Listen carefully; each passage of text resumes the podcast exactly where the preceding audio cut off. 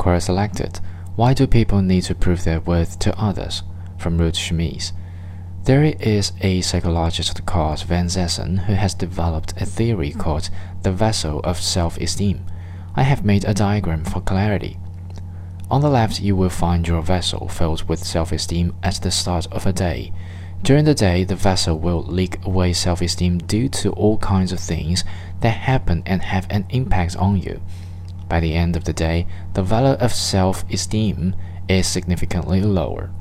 Van theory now says that if during the day we have a couple of moments that boost our self-esteem, we will find our self-esteem level at the end of the day on a much higher level. These moments were drawn into the lower part of the diagram as the vertical lines at 1, 2, 3, and 4. The theory is that we can give ourselves those boosts by taking a moment to realize that we did good things that day.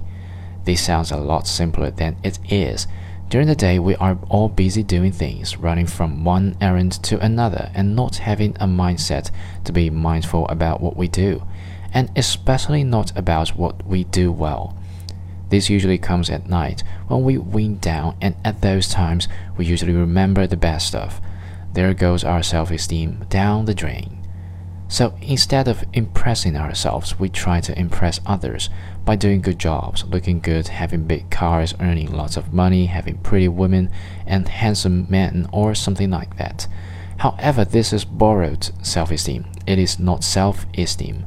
It is appreciation from others. This often works, but it not as effective and certainly not as long lasting as when the appreciation comes from within. So, proving ourselves to others is a poor way to make up for a lack of self esteem.